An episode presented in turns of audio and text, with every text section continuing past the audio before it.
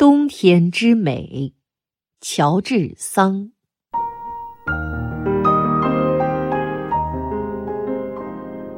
我从来热爱乡村的冬天。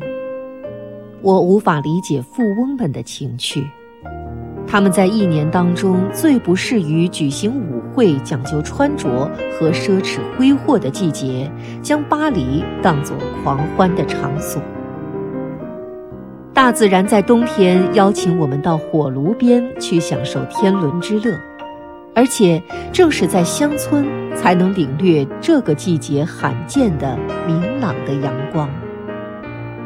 在我国的大都市里，臭气熏天和冻结的烂泥几乎永无干燥之日，看见就令人恶心。在乡下，一片阳光或者刮几小时风。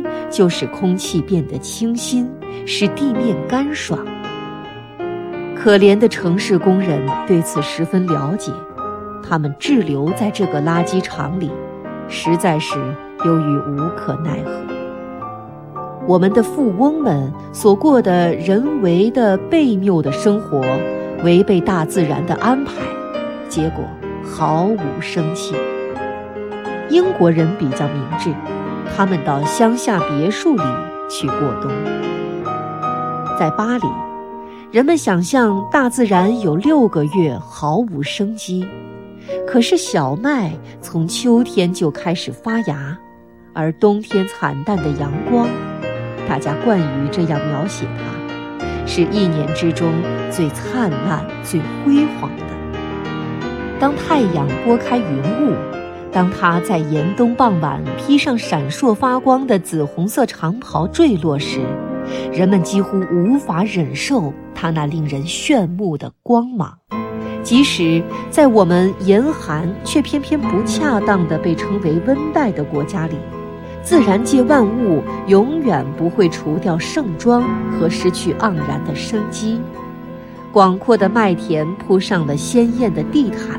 而天际低矮的太阳在上面投下了绿宝石的光辉，地面披上了美丽的苔藓，华丽的常春藤涂上了大理石般的鲜红和金色的斑纹，报春花、紫罗兰和孟加拉玫瑰躲在雪层下面微笑。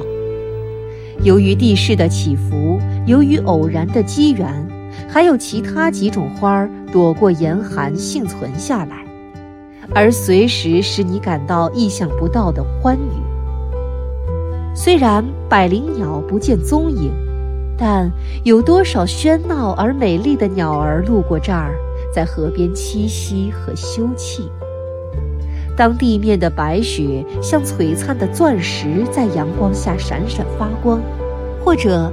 当挂在树梢的冰凌组成神奇的莲拱和无法描绘的水晶的花彩时，有什么东西比白雪更加美丽呢？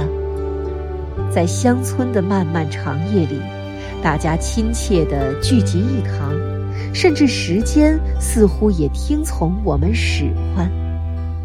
由于人们能够沉静下来思索，精神生活变得异常丰富。这样的夜晚，同家人围炉而坐，难道不是极大的乐事吗？